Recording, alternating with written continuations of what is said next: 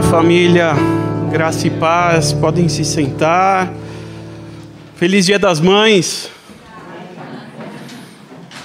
É um prazer estar aqui com todas vocês para esse dia, para a gente louvar e cultuar a Deus em mais um domingo e mais uma oportunidade que Deus nos dá para a gente adorá-lo. Eu já queria convidá-los a abrir em 1 Samuel, capítulo 1. 1 Samuel, capítulo 1. Queria ler com vocês.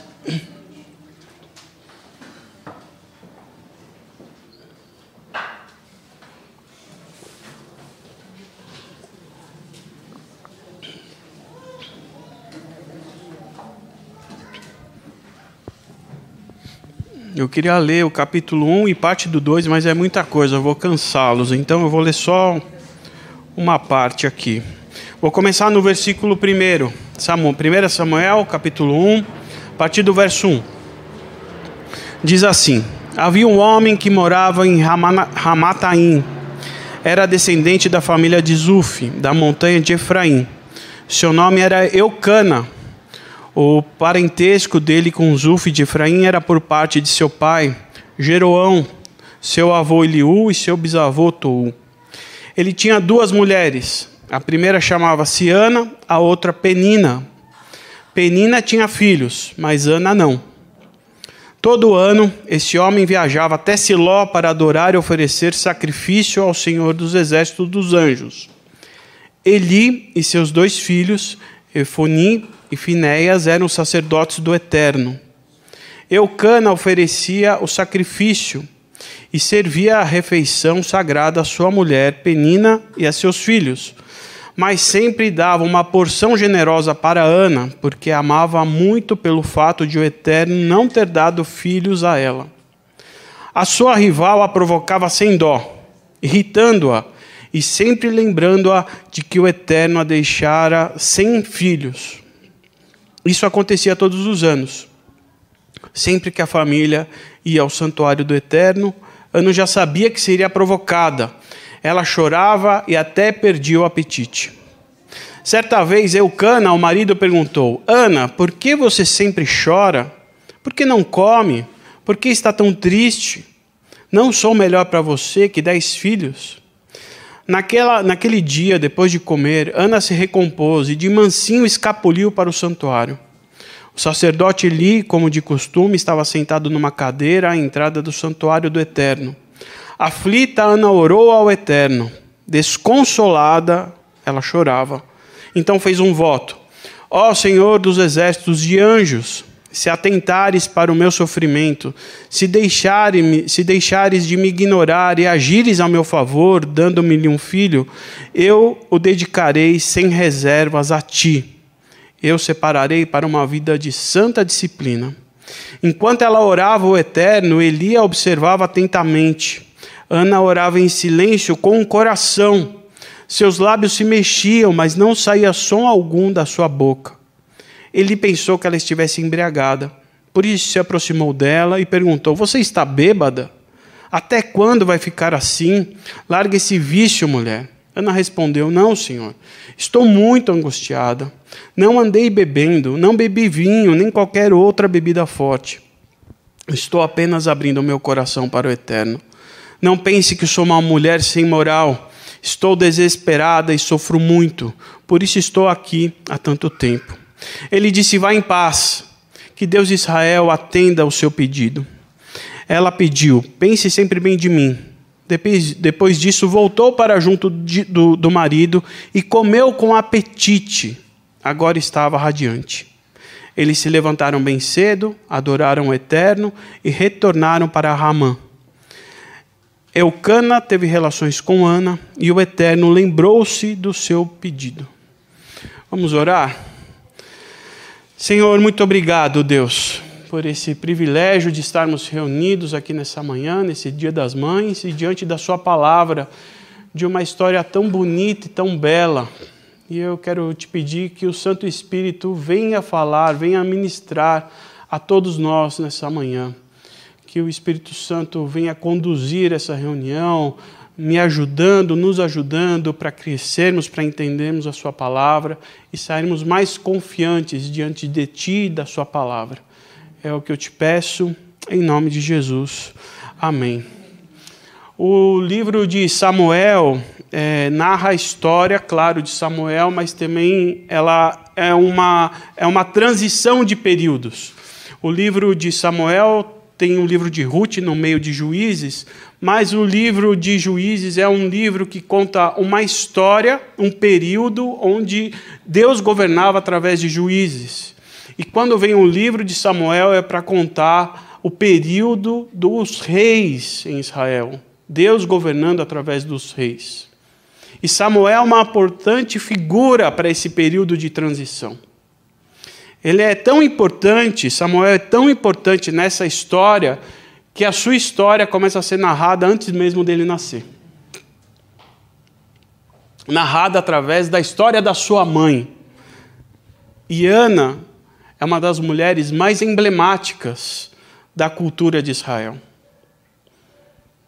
Pela sua disposição, pela sua força a gente poderia até dizer que Ana seria uma pessoa importante por causa de Samuel.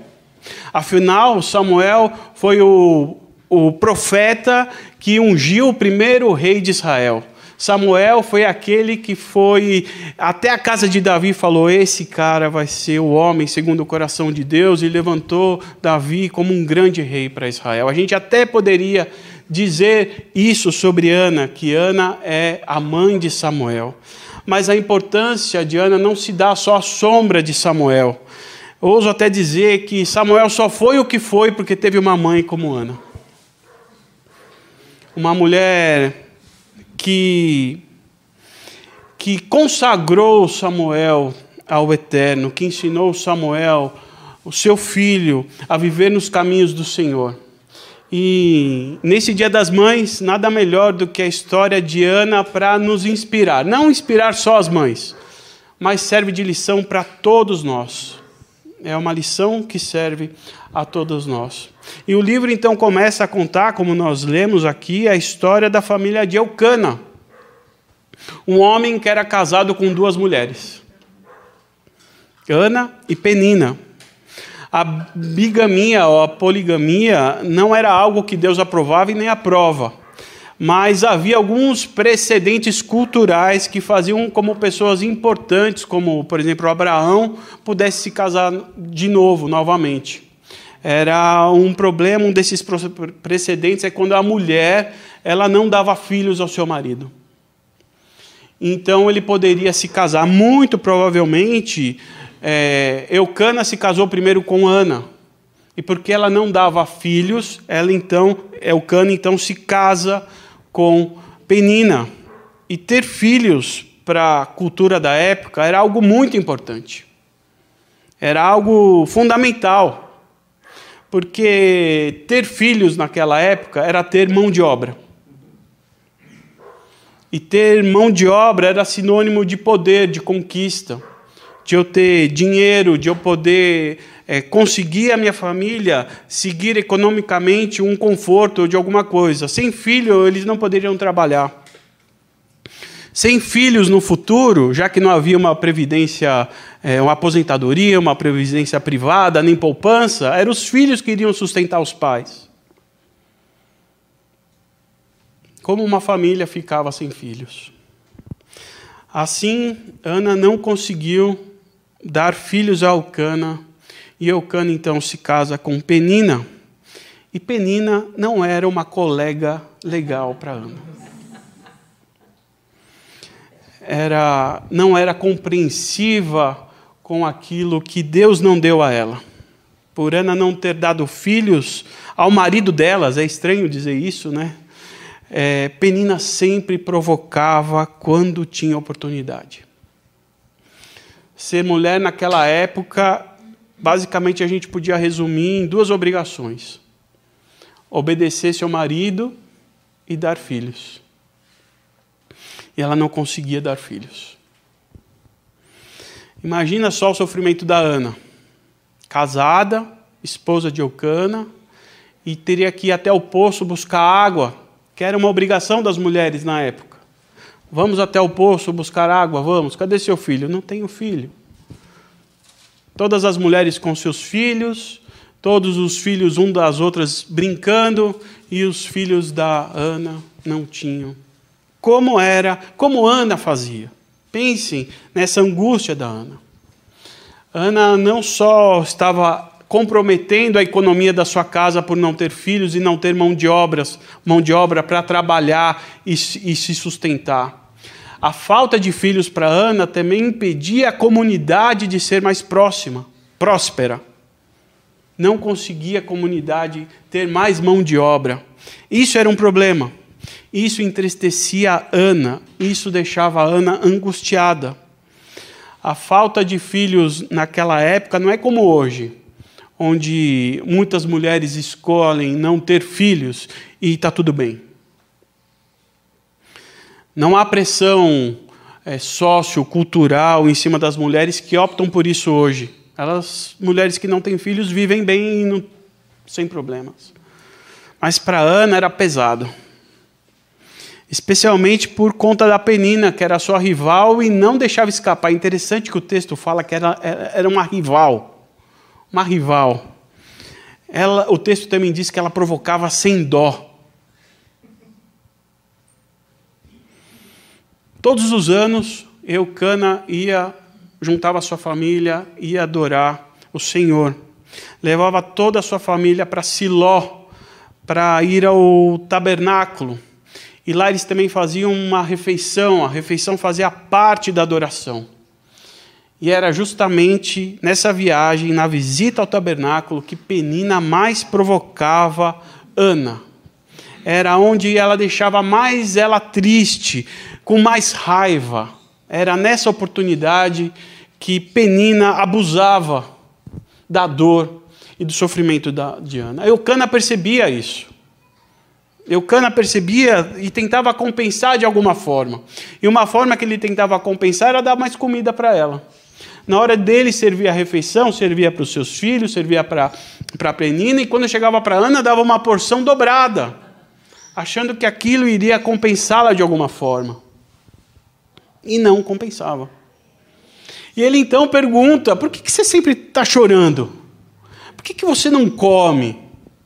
Será que eu não sou melhor do que dez filhos? Como diz o ditado, né? O falar é prata e o calar é ouro. Eu acho que essa era uma oportunidade de Eucana ficar quieto, né? Porque se tem uma pergunta que a gente não deve fazer para uma mãe é se o marido é melhor que seus filhos. Não dá para comparar. São amores diferentes, são amores de natureza diferente. Não dá para você perguntar, você não anda, Camila, você não anda, você não me ama mais que as meninas? Ela vai bater na minha cara. Não é pergunta que se faça. E além de fazer essas perguntas, e ainda a Ana ouviu o que não precisava ouvir. E Ana então logo, logo come ali, se desvencilha ali da, daquele almoço, daquela refeição, daquilo que estava aborrecendo ela. E ela entra e vai para o santuário para adorar o Senhor. Eli está ali sentado, que era o sacerdote ali na entrada, observando tudo, percebe Ana entrando, e Ana começa a orar, e o texto diz que ela estava desconsolada e triste. Ana estava desconsolada e triste. Então ela faz um voto ao Senhor ali. Ela diz: Senhor, olhe para o meu sofrimento. Perceba tudo o que eu estou sentindo e para de me ignorar. Para de me ignorar. E me dá um filho. E se eu lhe der um, se o Senhor me der um filho, eu o dedicarei ao Senhor. Ana ora e faz esse voto. Enquanto a Ana está orando ali, Eli fica observando e chega à conclusão que a Ana não estava normal, que a Ana não estava sóbria. Mas Ana estava com a sua alma angustiada naquele momento. Ana estava orando do fundo do seu coração. E me parece que é quando nós estamos por um fio nas nossas angústias, nas nossas tristezas, as nossas orações tomam outras proporções e outras percepções. Parece que quando a gente está lá no fundo do poço e a gente ora ao Senhor, a gente toma. A gente se transforma, a gente transcende, ao ponto das pessoas acharem que nós estamos estranhos, soando estranhos. É, como o Ari nos ensinou, a oração é um lugar para onde nós vamos, é um lugar onde nós encontramos o Senhor. E quando nós encontramos o Senhor, nós não saímos diferentes nós nos transformamos de verdade. Ana se transformou diante de Deus. Ana, do fundo do seu coração, fez uma oração do fundo da sua alma, que mesmo calada, só movendo os lábios, Eli, o sacerdote, achou que ela estava bêbada, embriagada. Mas na verdade, o que Ana estava era cheia da presença de Deus. Cheia da presença de Deus. Eli foi falar com Ana, pensou que estava bêbada, mas percebeu que não. E ele então a despede, dizendo: Vá em paz, vá em paz. Eucana e sua família foram embora, retornaram para casa. E Eucana e Ana tiveram relações quando chegaram em casa. E o Senhor lembrou da oração de Ana e concebeu Samuel. Podíamos ir embora, porque é uma história linda. Por si só, ela já fala muita coisa, ela tem muitos ensinamentos, mas eu gostaria de refletir algumas coisas com vocês. Essa é uma história que não há super-heróis nela. É uma história de uma mulher cheia de angústia, cheia de dor, frustrada com a vida, triste porque não estava podendo oferecer a maternidade ao seu marido e até mesmo uma realização pessoal mas também é uma história de superação de uma mulher cheia de fé, que acreditava, que confiava muito no Senhor. E por essa razão ela entrega todo o seu desejo, tudo aquilo que ela queria ao Senhor, aos pés do Senhor ali. E se a gente pode entender, e uma coisa que eu queria observar com vocês é que problemas todos nós temos. Todos nós temos nossos problemas. Cada um carrega a sua cruz. É, Caetano Veloso diz: cada um sabe a dor e a delícia de ser o que é. A gente sabe onde aperta o calinho do nosso pé. Para o Ricardo não aperta tanto, para mim é um sofrimento. Cada um sabe. Ana teve o seu. Ana teve o seu. Mas tendo o seu problema, ela resolveu levá-lo diante de Deus, o seu problema. Você não vê Ana murmurando, você não vê Ana reclamando com seu marido, reclamando com Penina, calada ela com o seu problema, foi diante do Senhor e levou até lá. E pode parecer que quando a gente olha para a oração da Ana, mesmo a gente se convalescendo da sua dor e da sua tristeza, pode nos dar a impressão de que Deus tem prediletos. Por que, que ele atendeu a Ana e não a mim? Não pode nos dar essa impressão, nos dar essa impressão de que se a gente souber orar direitinho, Deus vai lá e faz.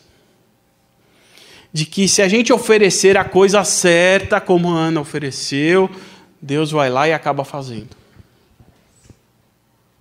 Não dá essa impressão?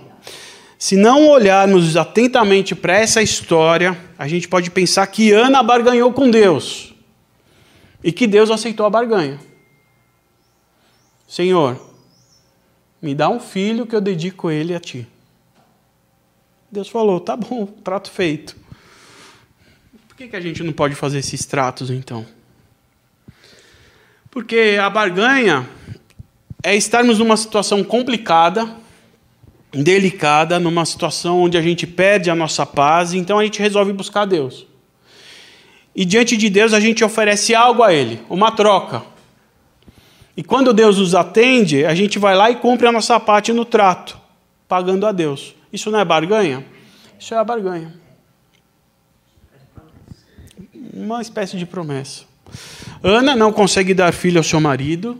Socialmente, ela é taxada como a diferente, ela é ridicularizada constantemente pela outra esposa do seu marido. Então, ela ora ao Senhor. Olha a oração da Ana: Se atentares para o meu sofrimento, se deixares de me ignorar e agires ao meu favor, dando-me um filho, eu dedicarei sem reservas a ti. Eu separarei para uma vida de santa disciplina. A questão é: para a gente perceber se isso é uma barganha ou não, a gente precisa identificar onde está a paz no coração da pessoa que está tentando fazer a barganha com Deus. Antes da oração de Ana, no versículo 11, o texto diz que Ana estava aflita. Antes da oração, Ana estava aflita. Depois da oração, Ana voltou ao seu marido e o texto diz que comeu com apetite e estava radiante. Percebe onde está a paz da Ana nesse momento? Antes da oração, Ana não tinha paz. Depois da oração, a paz estava no coração da Ana. Ela estava radiante. E percebem a hora que a paz vem no coração da Ana? Ana sequer tinha deitado com o seu marido. A paz veio antes de que acontecesse aquilo que ela pediu. Na barganha, a paz só vem depois de que Deus atende o nosso desejo. Ai, Senhor, obrigado, consegui. O Senhor me ouviu. Obrigado pela graça atendida. Aí você coloca uma faixa. Aí você uh, alivia. Ana tem problema. Ana chora, tem tristeza, angústia, então ela ora. E depois que ela ora, vem a paz. Antes mesmo do filho vir, ela tem a paz. Antes mesmo dela ter se deitado com seu marido, ela estava em paz. Em paz. Diferente de quem barganha com Deus.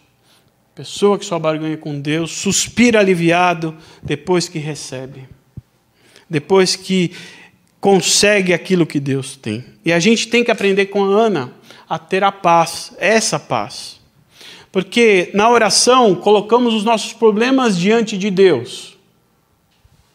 E como parte da oração, nós temos que entender que Deus ouviu.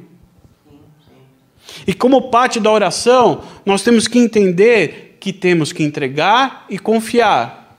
E como parte da oração, nós temos que ficar em paz. Em paz. O que tiver ao nosso alcance para fazer na situação, a gente tem que fazer. Mas o resto é comermos com apetite e ficarmos radiante como Ana. Aí você pode me falar assim: ai, Fábio, mas isso é difícil. E sabe o que eu vou te falar? É difícil pra caramba. É difícil. É difícil. Porque a gente sente, dói. Mas nada melhor do que a comunhão entre os irmãos, para que quando eu estiver angustiado, mesmo depois da oração, chegar alguém para mim, vamos lá, cara. Não desiste, eu vou orar com você. Vamos ter paz, confia no Senhor, vamos juntos. Deus te ouviu. Deus não está dormindo, Deus não está lixando a unha na manicure. Deus está atento. É difícil, mas se a gente perseverar em oração, a gente vai indo cada vez mais visitando a Deus em oração e a gente vai percebendo como Deus age, a gente vai percebendo Deus na nossa vida, a gente vai percebendo que Deus ouve, que Deus está agindo. Oração é um lugar constante que a gente deve ir, que nós devemos estar, para a gente perceber o agir e o mover de Deus. É difícil, é, mas persevere na oração para você perceber Deus. Não que você vai vencer Deus pelo cansaço, é para a gente perceber o agir de Deus. E quando os irmãos estão juntos, quando nós estamos juntos, uns aos outros, cara, vamos orar, vamos orar junto. Pô, quantas vezes a gente não está angustiado e você divide com o irmão e o irmão dá uma palavra para você e você fala, pô, é verdade, peraí, vamos caminhar mais um pouco, vamos, não vou desistir agora. Essa paz. Façamos o que estiver ao nosso alcance. Não sejamos irresponsáveis de não fazer, né? Porque muitas vezes também a gente ora, Senhor, eu quero sei lá, quero trocar de emprego. Aí você não manda currículo, você não estuda, você não se aperfeiçoa, você não quer nada. Aí você quer um emprego e quer que Deus ainda te atenda. Faça o que tem ao seu alcance. Faça aquilo que está na sua mão. E aí, se Deus quiser abrir a porta, Ele vai abrir, Ele vai fazer. No demais, a gente tem que aprender como Ana, a orar e a descansar. E a história não termina, a história continua, ela avança. Porque nasce Samuel. E quando Samuel desmama, na época deles voltarem, a família voltar ao tabernáculo, é, a família. É, Samuel ainda está mamando, Ana espera que o Samuel desmame, até que eles voltem ao tabernáculo, porque Ana precisava voltar ao tabernáculo. Especialmente Ana precisava voltar para retribuir ao Senhor aquilo que ela recebeu. E mais uma vez Ana orou ao Senhor, vocês vão ver isso no capítulo 2. Na verdade, o que Ana faz é uma canção, ela canta ao Senhor. E nesse canto ela abre o seu coração mais uma vez. Agora, não mais em lágrimas, mas ou em angústia, mas o seu canto é de louvor e gratidão. Eu peço que vocês em casa leem todo esse cântico é, que vai do capítulo, do versículo 1 ao versículo 6, que é muito lindo. E a gente, se vocês perceberem nesse cântico, nos versículos 6 e 7, há um padrão da qual Ana utiliza muito, que eu vou resumir para vocês. Nessa canção, a partir do verso 6 e 7, ela diz que o Senhor que traz a morte e a vida, que leva a cova e que faz ressurgir que é forte, que, que quem é forte é o fraco, e quem é o fraco que é o forte. Que quem é rico é o pobre, mas o pobre é o rico. Que quem é fértil é estéril, e quem é estéril é fértil. Que os cheios são os vazios e os vazios são cheios. Olha o padrão que lógica interessante é essa que ela faz. No verso 8, ele diz: Do pó levanta os necessitados e faz assentar-se com príncipes, dando lugar de honra. Olha que padrão interessante, a Ana cantando a sua história. Cantando a sua história, cantando alto em bom som, dizendo para Deus: Olha, o Senhor eu sei, eu experimentei, o Senhor não, não trabalha através do poder, mas o Senhor trabalha através da fraqueza. O Senhor não trabalha para aqueles que detêm o poder. O Senhor trabalha naqueles que sabem que o poder é todo seu. Ana canta isso, cantando e dizendo que Deus trabalha naqueles que se fazem fracos, naqueles que se entregam e se esvaziam. Essa é a canção da Ana. Uma vez eu ouvi alguém dizendo, eu não lembro, eu tentei puxar na memória, uma pessoa fez uma ilustração muito simples sobre isso simplista demais, mas que para mim diz muita coisa. A pessoa disse assim: enquanto eu não pagar a minha luz, Deus não acende a dele. Ela é simplista, porque Deus pode todas as coisas, mas Ele não trabalha naquele que tem poder, naquele que é orgulhoso, naquele que acha que é. É, é na fraqueza e não no poder. É na humildade e não no orgulho. É na entrega ao Senhor que Deus trabalha. E com esse padrão que Ana nos ensina como nós devemos fazer, ela também está apontando para uma pessoa que também agiu assim. Que não agiu através do poder, que agiu através da humildade, da entrega. Olha que legal no final, no capítulo 2, no verso 10, o que diz o texto. O texto diz: "O Eterno estabelecerá a justiça sobre a terra, e ele dará força ao rei e ele estabelecerá, estabelecerá o seu ungido sobre todo o mundo. Ana, cheia do Espírito Santo, claramente ela está apontando para o reinado de Davi. mas também ela está apontando para um outro rei. Para um outro rei. Que viria décadas mais tarde. Aponta para uma pessoa onde a sua mãe aprendeu sobre essa lição de ser fraco, de ser vazio, com a canção da Ana. Uma jovem que, logo que se vê grávida, onde os anjos anunciam a ela que ela estava grávida, e depois de visitar sua prima, canta uma canção muito parecida com a de Ana. Essa jovem é Maria, mãe de Jesus. Maria também canta uma canção. E a canção de Maria, resumindo, diz: Minha alma engrandece ao Senhor.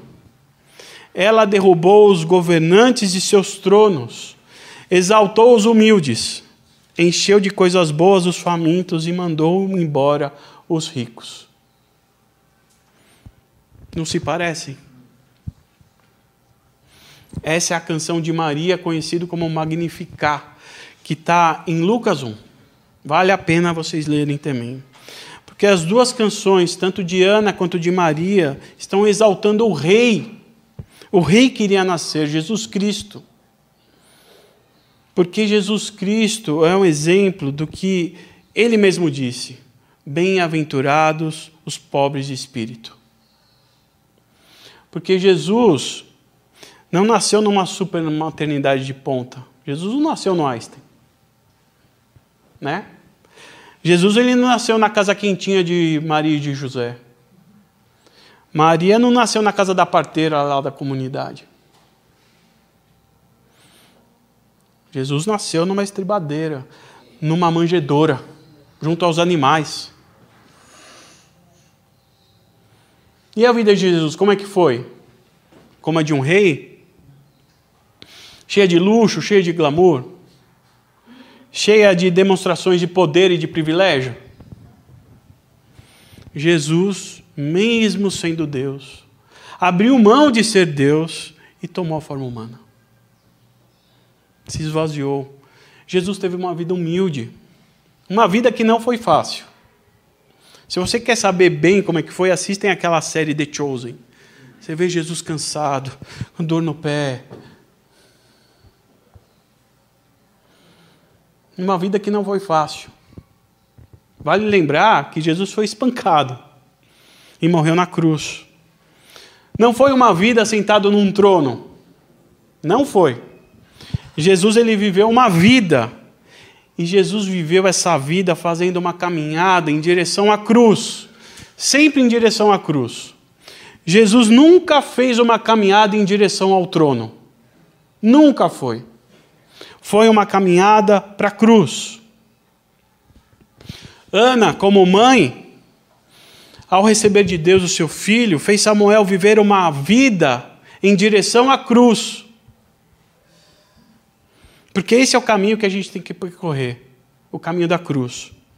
Quando nós nos fazemos de fraco, nós caminhamos para a cruz. Quando nós nos enchemos de poder, nós caminhamos para tronos. Por isso que a bem-aventurança diz que os pobres de espírito herdarão o reino de Deus. E nós, em geral, como pais, temos a tendência de sempre de querer que os nossos filhos sentem rapidamente em tronos, em lugares de honra. Jesus reina hoje. Jesus está sentado no trono, mas antes ele teve que passar pela cruz. A nossa caminhada, a nossa vida deve ser uma vida sempre em direção à cruz. Eu acho que essa é uma grande lição que Ana nos ensina nesse texto. E para terminar, eu queria só lembrar as lições aqui um pouco desse texto. Primeiro, para que a gente não se esqueça de tudo que a gente quer, de todo o desejo sincero que a gente tiver, a gente deve colocar diante de Deus em oração. Tudo aquilo que você deseja, tudo aquilo que você quer, coloque diante de Deus como em oração mas não como uma barganha, mas como uma oração sincera, vindo do fundo do coração. Uma oração que traz paz, que traz esperança, que traz fé. e que eles possam estar habitando o seu coração. Eu sei que muitas vezes é difícil, como eu falei, mas a comunidade serve para isso, para que a gente possa nos escorar uns aos outros. Segunda coisa, não se esqueça daquilo que você recebeu foi graça de Deus. Não foi porque você é bom ou porque você é, consegue as coisas. Quando nós somos fracos, nós recebemos a graça de Deus. É na fraqueza e não no poder. É na humildade e não na soberba. É nele, não somos nós. Terceira coisa não se esqueça que a melhor forma de a gente tentar retribuir a Deus é o nosso louvor e a nossa gratidão. São os cânticos. E que nesses cânticos a gente canta sobre o nosso caminho em direção à cruz. Ana recebeu e, quando recebeu, continuou caminhando para a cruz. Será na cruz que a gente vai receber a coroa da vitória, não nos tronos. Os tronos podem trazer riqueza, poder, mas são todos momentâneos. Todos momentâneos. Só a cruz nos leva a sentar-nos juntos com Cristo nos lugares celestiais. Eu queria convidá-los para a gente cantar mais uma música e que você refletisse nessa, nessa história e que vocês pudessem cantar é, e refletir um pouco. E depois a Letícia ora para nós. Coisa boa, né? Eu estava pensando, o tempo todo eu pensava isso. Quando a gente chega na presença de Deus, a gente sempre sai com o que precisa, não com o que a gente quer. Ela estava triste, angustiada, totalmente oprimida pela outra, pela penina. Chegou na presença de Deus, ficou extasiada, radiante, alegre. Uma vez o Kleber disse assim: se a gente só busca Deus quando está em tribulação, quando só, só quando a tua alma está mal, Ele vai deixar você sempre mal para que você o busque. Que a gente aprenda que é nele que a gente tem que confiar, se aquietar, louvar, agradecer. É nele. Você quer ter uma vida feliz? Fique na presença de Deus. Esse é o segredo. Esse é o segredo por trás da Ana. Aquieta, descansa e só na presença dele. Senhor, quando a gente aprende, quando o Senhor revela para nós esse seu segredo, porque é um segredo, é uma comunhão. Eu fico pensando que quando a gente está sofrendo, angustiado, o Senhor deve sofrer conosco. Eu aprendi isso. E quando eu, Senhor, me alegra, o Senhor também se alegra. O Senhor é pai, a gente sabe o que é ser pai e mãe. Muito obrigada por ter nos escolhidos como filhos. O tempo todo correndo atrás de nós, para que a gente pudesse te ver. Enviando o teu Espírito para nos convencer de que na tua presença há delícias perpétuas, diz o salmista. Senhor, nos ajuda, nos ajuda. Que teu Espírito continue sussurrando, nos guiando, como acabamos de cantar. Em todo o tempo que a gente sair da tua presença, o teu Espírito assopre sobre nós. Tem um lugar, um lugar em que você vence, tem um lugar que é, não, você não vai mais ficar temeroso, preocupado, ofendido, irritado. Tem um lugar. Tem um lugar. Um lugar de paz e de vitória. Em meio à guerra, diz aquela canção. Em meio à guerra. Louvado seja o seu nome. Muito obrigada, Senhor porque o Senhor deixa o seu caminho, o caminho da tua presença aberto para nós. Nós temos livre acesso, livre acesso através de Jesus Cristo. Por isso que é bom falar.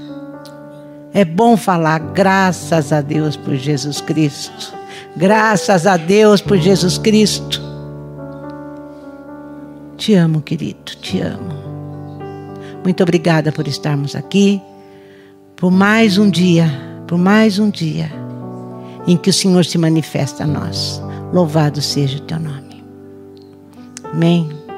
Vamos abrir bem os olhos, porque Deus tem caminhado conosco e levantado coisas para a gente olhar. E quando a gente olhar, a gente fala: e não é que ele estava comigo? E não é que ele estava comigo? Amém? Pai com Deus, Deus te abençoe. Que em família hoje você tenha um excelente dia na presença dEle.